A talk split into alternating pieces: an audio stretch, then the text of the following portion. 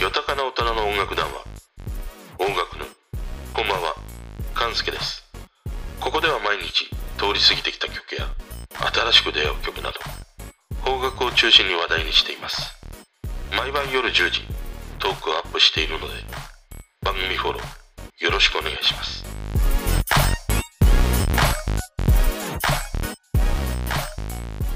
今日はね、犬というバンドのアルバムですね、飯食うなについてね、話をしたいなと思います。まあ最近の俺はもうとにかく出会い中状態で、ほんといろんな、まあ女の子ならいいんだけれども、曲との出会いがしたいという、もうなんかマッチングアプリでね、左だ右だスワイプよろしくに、とにかく、まあ、いろんな曲が聴きたいという感じだったりするんだよね。で、その新しい曲との出会いで言うと、俺の場合は一番その YouTube でレコメンドされるものを聞くということが多くて、あとそれ以外で言うと、サブスク系のプレイリストで知るとかね、あとランキングで知るとか、そうやってその普段出会わないような曲との出会いを作っていくということをしてるんだけど、でもそれって、そのネットの、まあ、運営側の方で結局コントロールされてたりするわけで、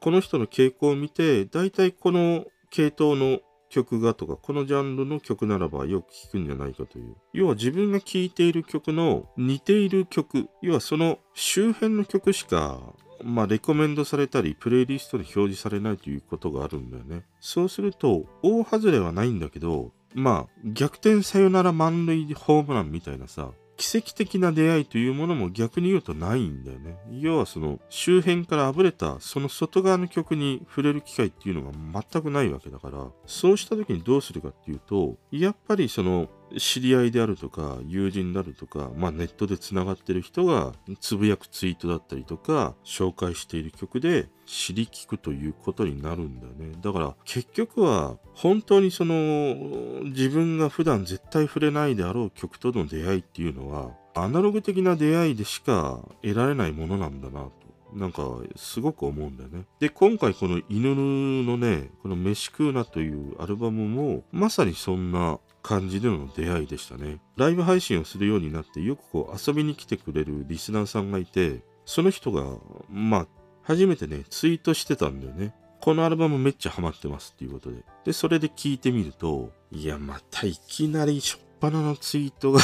えげつないの貼ってきたなと思って。で、まあ、ざーっとその仕事しながら一回聞いて、でも、まあ、このバンドって結局パンクバンドだから、割と俺はその歌詞を聞いてしまうということもあって、なんかながらで聞いてると、もう何を言ってるのかようわからんのよね。何を歌ってるのかよくわからない。でも、ものすごくこう印象に残る音があって、それがギターの音なんだよ。この飯食うなのアルバムのギターの音がね、とにかくどの曲もかっこいいんだよね。で、まあ仕事を終えて、まあ昼食べながら、今度はこの犬というバンドのことをね、いろいろこう調べながら、あと歌詞を見ながらね、聞いてみると、やっぱりね、この飯を食うなのアルバムのギタリスト、すごい評価されてるんだよね。で、それ以外にもこのボーカルの町田町蔵、この時はまだ町田町蔵名義だったりはするんだけど、やっぱりこの彼もね、なかなか面白い人生を歩んでいる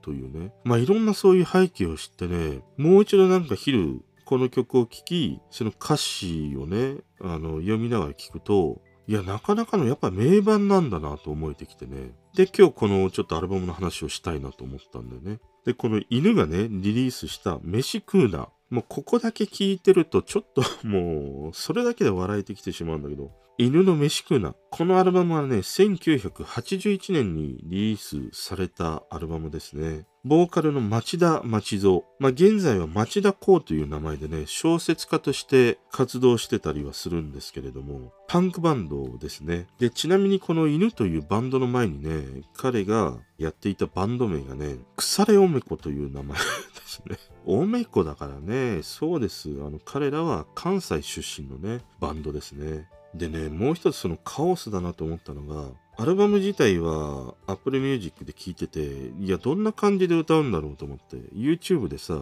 犬ってアルファベットで入力して検索するんだよ。そうすると、まあ、トップにはその犬が歌うね、曲のいろんなものが出てくるんだけども、でも大半はさ、やっぱり犬だから、ワンコの動画がずらっと並ぶんだよね。あと、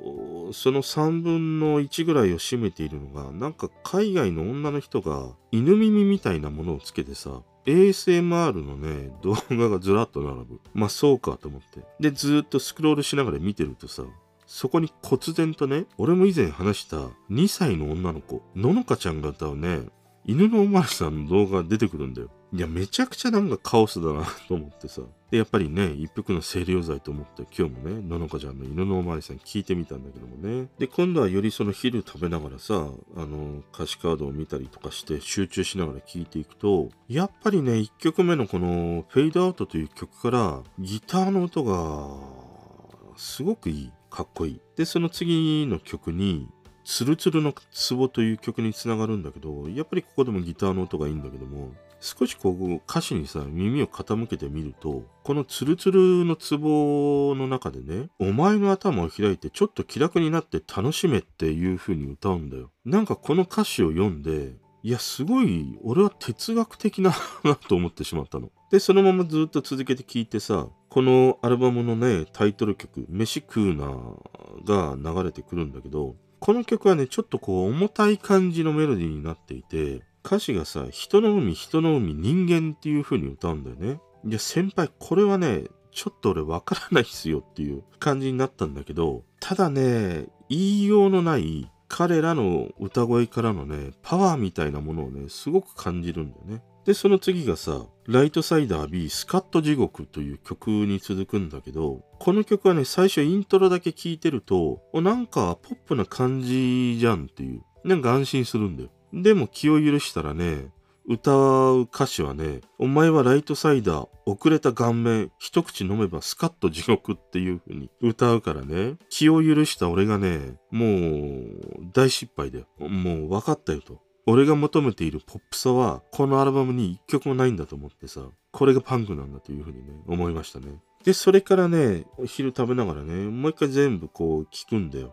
で、全部聞き終えてさ、もう少しその、このボーカルの町田町蔵、まあ今はね、町田公のことをもう少し知りたいなと思っていろいろ調べていくと、彼は今小説家としてね、活動していて、2000年にはさ、クッスン大国という小説で、芥川賞を受賞してるんだよね。で、それ以外にも川端康成文学賞とか、谷崎潤一郎賞とかね、様々な賞を受賞していくという。いや、とてもさ、お前はライトサイダー、遅れた顔面一口飲めばスカッと地獄っていうね、歌詞を書いてた人が、まあ、後にこうして芥川賞を受賞するというね、なかなかこの当時っていうのはね、そこに気づく人も少ないんじゃないかなと思うんだけど、でもね、あの、このアルバムに収録されている一番最後の曲に、キークリーテっていう曲があるんだけど、この歌詞を見るとね、